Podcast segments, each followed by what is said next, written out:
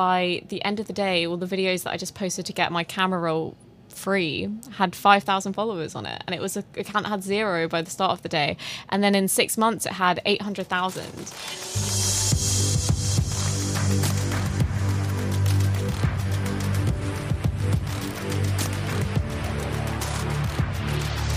Hello and welcome. Uh, this is a very special edition. This time we're doing this in English. I'm Sina Steeding. I'm the trends manager for YouTube. I look at trends every day and I try to see something interesting and then we talk about it on this podcast. And today we're doing a very special edition from the OMR. I was just on the stage with the slime queen Talisa Tossell. She is um, the one of the biggest slime creators that we have on the platform. And you might ask yourself, what is a slime creator? If you don't know what this is, um, I, am afraid you will have to get on the internet and look this up. Um, so in 2016, yes. Talisa here started with slime videos. Can you just tell us how you came to do that and why? So I was on Instagram and I saw these videos and I was like, I really don't understand how like anyone enjoys. So like things. videos of people playing with slime. Yeah, they were really short form videos as well, mm. like 15 second videos, but very like amateur. They didn't have any like anything to them. It was just like plain. I was like, this, I don't like this. And then eventually, I saw some good audio ones, and I was like, I like these. I'm gonna save these. Mm-hmm. But at the t- at the time, I had a really cheap phone, and like the storage got full up really quick, and I was like, well, I want to keep these videos, but I can't keep them on my phone anymore. So I created what I thought would be a throwaway kind of burner account. And then I posted it. And by the end of the day, all the videos that I just posted to get my camera roll free had 5,000 followers on it. And it was a account that had zero by the start of the day. And then in six months, it had 800,000.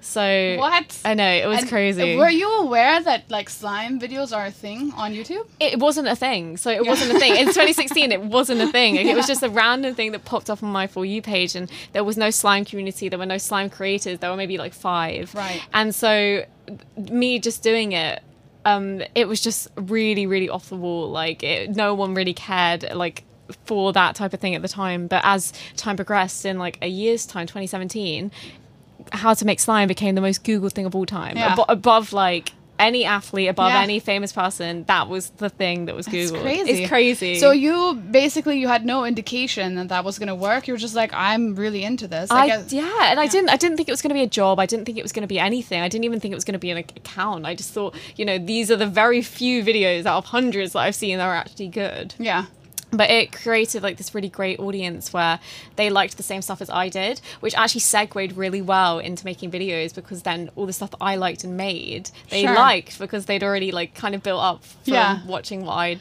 like. And enjoyed. well, you're not showing your face in it; it's just no. your hands, like kind Always of getting into slime. Yeah, all the time, and it's like the ASMR sounds and yes. ASMR visuals as well. Mm. But um, yeah, it's really interesting, and it's been a great experience because I know that a lot of YouTubers are really, you know, always on air and they're always getting approached whereas i'm kind of the opposite i never get approached yeah.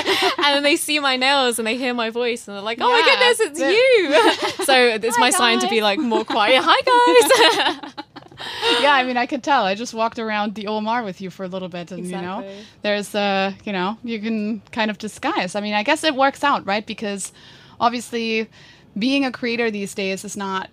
It just it doesn't just mean like making a few videos. Right. Like you become you get this kind of like celebrity status, right? And mm. like people, mm. actually, you were telling me earlier that people were asking private questions and like they feel like they know you, they right? Like they so, know you, and yeah. like anything you put online, you have to realize that like it's out there forever, even if it's a passing comment. Mm. People just remember it. Yeah, like, for sure. I was saying uh, earlier, like if you go through a breakup, you only have to post one photo, and everyone for the rest of your life will ask you where that person has gone, and you're like, yeah. you know, it's just a normal breakup. It's like an interesting, really like.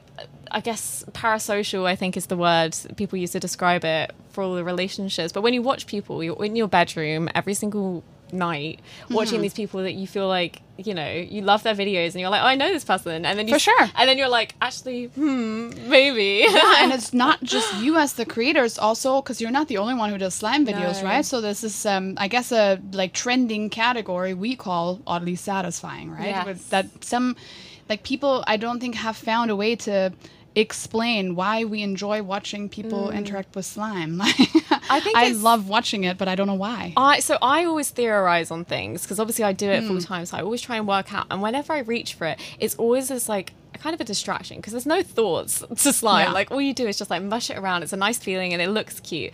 And for the like 15 seconds you're watching, you don't have to think about anything else. And it's Yeah. just kind of like background TV in a way. For sure. So it's just like a relaxing, like fun phenomenon. Yeah, and like something about it just makes me feel very good. Like Yeah. you, you make these, they look like something to eat, and you're like, oh yeah, I can eat this. But then you just dig your h- hands in it, and it's just, oh, it just like makes you feel good, right? But we, I don't think we know why it feels good. No. But obviously, we're not the only one because you know you So have many millions and millions I people watching it. Yeah. So I also noticed that you um, started. Obviously, you know, we're YouTube. We now have YouTube Shorts, right, Mm-hmm. which goes back a little bit to like the OG days of of um, YouTube when you know you'd have like short videos and like very high potential for recreation, that kind of stuff. But you also have started, you know. Playing around with short form. Yeah. So, what I'm really interested in is as a creator, how do you decide what goes on a short form video, what goes on a live stream, what goes on a long form? Like, obviously, all these like So- formats you have on YouTube. with long form, the way I Mm. format the video is my favorite short form video goes to the front, and then I kind of rank them. Right. so I have like my favorite, and then it will like slowly go down. And then in that way, when I go across platforms, um, I go from the start of the video and I start taking bits out like bit by bit, and I watch it. And the second, it doesn't matter if it's for a split second. If I just look away from my screen or I get bored, I cut that bit out and Yeah. I make this really choppy video and put it across the platforms. And that's the only way to get short form video like interactive. Right. If you don't, people just click off. Do you feel there's a different audience for short form than there is for long form? Yes, one hundred percent. Like I don't really watch long form stuff anymore. I Uh-huh. watch like just the snappy short Uh-huh. videos because you can get the same amount of stuff just in a really short amount of time, and then you get the rest of your day free. Sure. I mean, it depends on what you're going after, right? Because if you're saying like you want 15 minutes of like laid back and you just want to like watch slime videos, you know? Because I'm more of a long form person. Yeah. So like I I would rather watch that for 50 minutes than for 60 seconds. But then of course, like especially younger people are like mm. now interacting, you know, with like short form. So obviously like YouTube's not the only platform that where that happens. And of course you are on other platforms as well. But it, it just I can't wrap my head around like what makes it like super attractive to this mm. form uh, of format or the other format. Like how do you choose?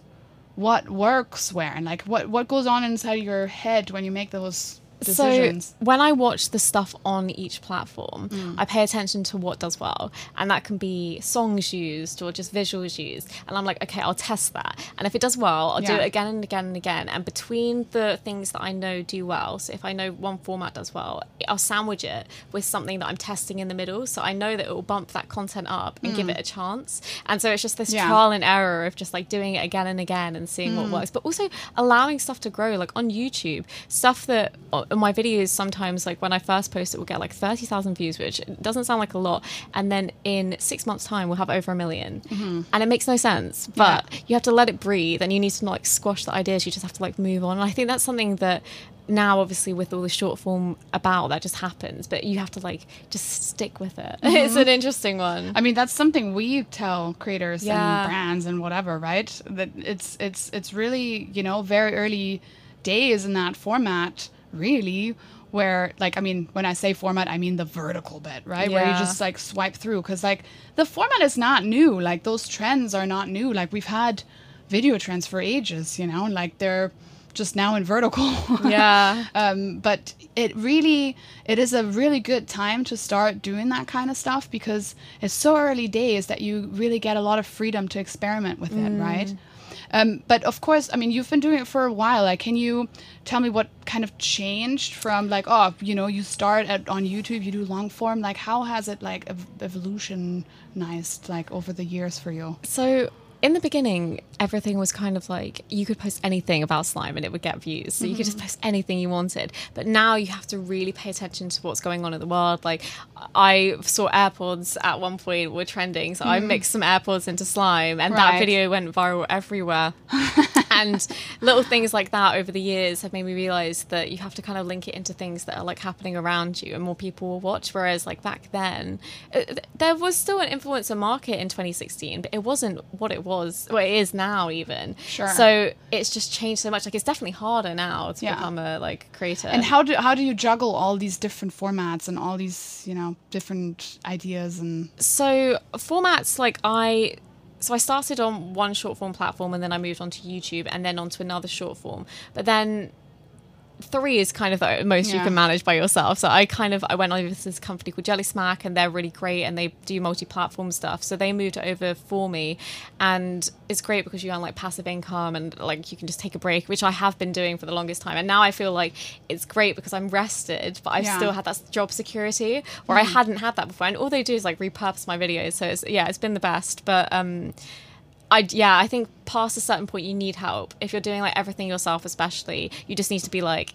it's okay mm. to not do everything yourself. But it's like your babies, like you Yeah. feel like you have to. That brings up a good point because I'm wondering, you know, there's so much more on your plate now than when you first started doing it Oh, as a 100%. hobby. Like, how is your like mental health? How have you kind of managed that throughout this whole time? Well, I think in the beginning it's just so exciting that you don't even think about it. Like you're just like doing it and it's just like an everyday thing. And then as time goes on, you're like, okay, this is actually really stressful and like the adrenaline's still pushing me through, but I don't really, you know, have the stamina for this anymore. And then it when the pandemic hit, it was just so quiet and like you're at home, you're expected to work at home and there was just like no, you know, everyone was experiencing that, but I just found it really really hard.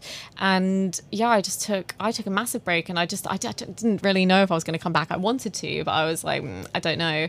And yeah, I think with mental health on YouTube as well, like things go up and down and when you're so used to them being high the second it goes down you're like oh my god it's the end of the world no one's watching me anymore. And then like we mentioned like it gets 30,000 in the beginning and then in 6 months does really well. So like you mm. beat yourself up over nothing. So yeah I think it's just such like a high and low and you just have to learn over time to like be gentle with yourself and mm-hmm. be like more patient I mean, it's uh, it's good advice for everybody, right? yeah. oh yeah 100% I don't think you have to be a creator. Like I, you know, I I can empathize with that, and I'm not a creator. But um, yeah, I mean, before we wrap up, like obviously we um, we've talked about your past. Like I kind of want to know, like what's next for you. Is there anything you feel like you know you still really want to achieve, or is there you know like dreams? Like what are your dreams as a creator? Like I actually take every year, like year by year, because I feel like every year you just find new stuff and you're like, okay, I really like this. I have really random dreams. So I love like furniture design, which Yeah. is so random, but I love like the really like edgy furniture. So maybe that. well, I, there's also a community on YouTube for that. so- really, well, you have to send me the links because I really want to see that. I mean, there's a community for everything. everything for everything. You make slime videos. You should know. I this. know. and it is funny as well because um, there were slime videos when I first joined YouTube. There were only like a handful of them. Because there were only a handful, when the slime trend blew up, all these videos that had such little amount of views got like 10 million. Yeah. And I always think that as well. Do what you like. 10 years time might be a trend. You might, you know, earn a ton of money Yeah. from just doing what you're doing already. I mean, I uh, renovated my flat last year. I love the- those videos. They're the best videos. I didn't even know people did that. Like, Yeah. it never really occurred to me that I could do that. But then, you know, I had my my place and I was like, well, I need this done. I'm like, well, I'll try myself with YouTube at first. I mean, it worked out. Uh, um, but yeah, I did, you know, there's a community for everything. And, you know, there's no such thing as too niche anymore. And that's what's so crazy about it, right? Like, But I think it's great as well. Like people are expressing themselves and being like true and honest with themselves and what Mm. their likes are. And I think when you do that, it leads into things in life that you're way more suited to, like jobs or just like hobbies or people you make friends with. Like it's amazing. and just to find other people that are into it, you know, Yeah. because when you started out, you didn't think like I- millions of people were into that. not even that, but like my best friends now Mm. all do it. And like I didn't know them three years ago. And like it's so crazy to think if I didn't, you know, just post these weird little videos, Yeah. that I wouldn't have some of my best friends. And Yeah. I think if if we take about take away everything but just the friendship it's just crazy Yeah, I mean that's that's nice. So just because we got carried away, like what is the next big oh yeah thing so that the we're? thing.